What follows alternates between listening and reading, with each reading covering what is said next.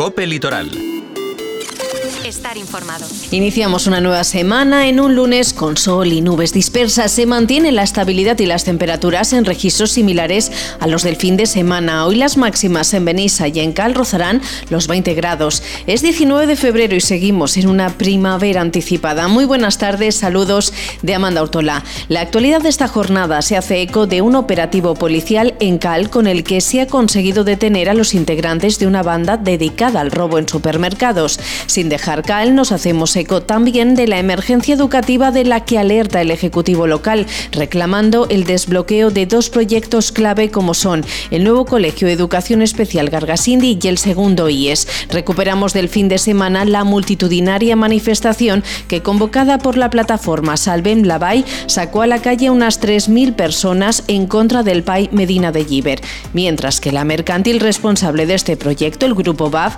contraataca las acciones reivindicativas con un buzoneo. Les hablamos también del proyecto Puerta a Puerta para la recogida de residuos que llega a las poblaciones de la Valle del Pop y en agenda les damos los detalles del concurso de carteles del Millafaba Fest convocado por el Ayuntamiento de Benitachey.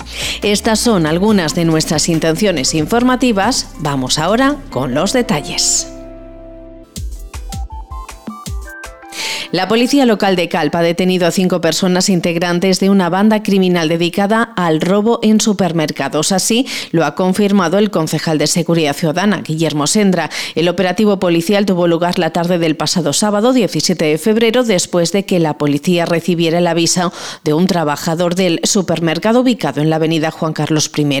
Tras revisar el maletero del automóvil de los sospechosos, los agentes descubrieron productos presuntamente sustraídos por un impuesto que podría rondar los 4.000 euros. Entre los productos incautados estarían piezas de, embutido de primeras marcas, quesos y otros productos alimenticios. Los cinco detenidos son dos hombres, dos mujeres y un adolescente, a los que se les acusa de un presunto delito continuado agravado de hurto. Los apresados fueron trasladados a dependencias de la Guardia Civil del puesto principal de Cal para ser puestos a disposición judicial. Cambiamos eh, de asunto, pero sin dejar cal contamos que el Ejecutivo local ha trasladado a la Consellería de Educación la necesidad de licitar de manera inminente las dos infraestructuras educativas más necesarias para el municipio, el segundo IES y el Colegio de Educación Especial Gargasindi. La alcaldesa de la localidad, Ana Sala, y la concejala de Educación, Mariola Mulet, se han reunido con el director general de Infraestructuras Educativas, Rafael Valcárcel, para informarle de la difícil situación educativa en la que se encuentra la localidad. Según explican las responsables políticas, las dos grandes obras educativas dentro del Pla Edificant, el nuevo Instituto de Enseñanza Secundaria y el nuevo Colegio de Educación Especial Gargasindi, han visto dispararse sus presupuestos. Ya en el pleno del pasado mes de noviembre se aprobó solicitar a la Generalitat la modificación de la delegación de competencias, dado el incremento de los presupuestos, y esto bloquea en la actualidad la licitación. La alcaldesa Ana Sala ha señalado que le ha trasladado al director general que si es necesario el ayuntamiento está dispuesto a hacerse cargo de los incrementos de las obras, pero que es absolutamente necesario iniciar la licitación ya para no demorar más ambas actuaciones. La municipio habla de emergencia educativa porque nosotros hemos hecho nuestros deberes con los dos centros educativos prioritarios, como son la, la construcción del nuevo C el Colegio de Educación Especial Gargasindi y el segundo instituto.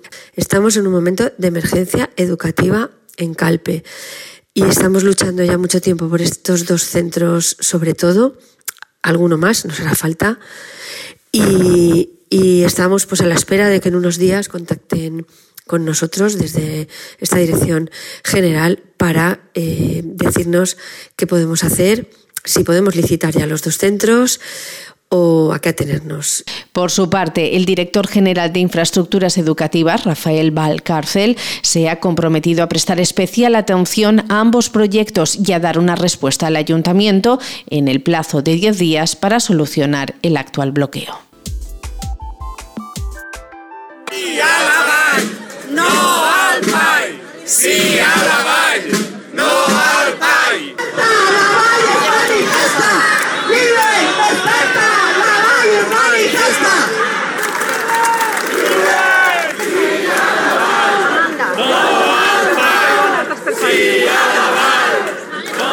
En torno a 3.000 personas se dieron cita ayer domingo en Giver para participar en la multitudinaria movilización en defensa del territorio, la protección del paisaje y de los recursos hídricos convocada por la plataforma Salvem Lavai y apoyada por más de 70 entidades y colectivos ecologistas, cívicos, culturales o sindicales. Una muestra firme de rechazo a la construcción de las 488 viviendas que conforman el PAI Medina de Giver, cuyas obras preliminares ya han arrancado en la conocida como Montaña Yarga.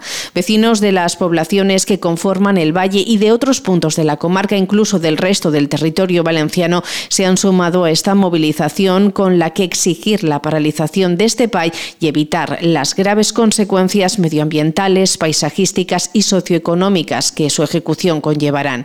Entre pancartas en las que se podía leer Sense aigua no ha vida, sense paisatge no hi ha identitat, les nostres muntanyes, defensem els nostres pobles de la destrucció o no als macropais, los manifestantes recorrieron las calles de la pequeña población de Giver, una movilización que también ha contado con la participación de la Museranga de Segaria y la Batucada Ondaratac, así como dolzainés de diferentes pueblos de la Marina Alta y la cantante de Albaes Belén Ibars.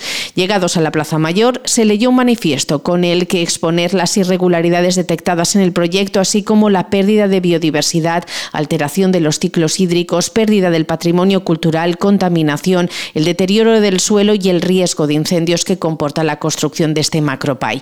Poetas de la comarca pusieron voz al texto. Joan Femenía, Carles Mulet, Bernia Vives y Julia Vela.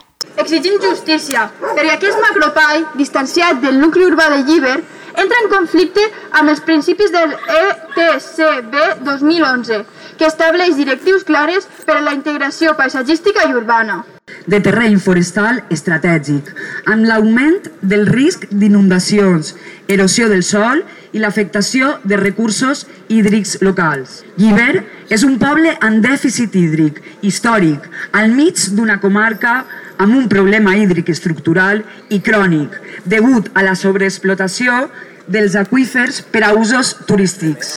Entre los participantes, representantes políticos de Coalición Compromís de toda la comarca y también representantes autonómicos como los diputados en Les Corts, Joan Baldoví, portavoz de la coalición, y Gerard Fullana. Baldoví calificó este PAI de auténtico disparate, una actuación únicamente centrada en los beneficios de los constructores y que no piensa en las personas, según indicó el líder valencianista. Un proyecto que quiere llevarse adelante, recordó Baldoví, con una autorización que se remonta a más de 20 años atrás, sin respetar los requerimientos medioambientales e hídricos. Valdoví también hizo referencia a que se está a la espera de que la Comisión Europea se pronuncie sobre las irregularidades detectadas en este macroproyecto. Destarifo és un desgavell, és una urbanització, una macrourbanització que es vol, es vol fer, vol construir vora 500 cases en un poble de 900, en un territori ja castigat, és una macrourbanització que l'únic que pensa són en els beneficis dels constructors i no, en definitiva, en la gent, en la gent de llibre i estem en, eh, eh, apoyant a, a la gent de Trellat perquè és una, a més, una urbanització que es fa en un pall de fa 23 anys sense respectar tots els requeriments que se li han fet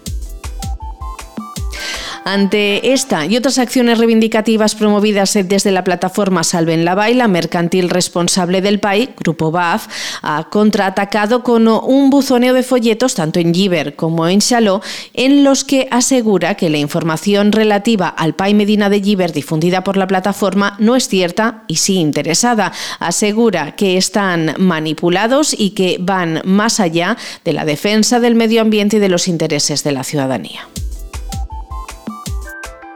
Y en el interior de la comarca nos quedamos, miramos a Benigembla y a Parsent, que se suben al carro del modelo de recogida selectiva de residuos, consistente en dejar los restos en la puerta de casa, pero separados por tipología orgánica, envases, papel y cartón, vidrio y resto. A lo largo de esta semana, una pareja de educadores ambientales se encargará de ir informando a los vecinos de ambas poblaciones para que la puesta en marcha de este proyecto puerta a puerta, llegado su día, sea todo un éxito.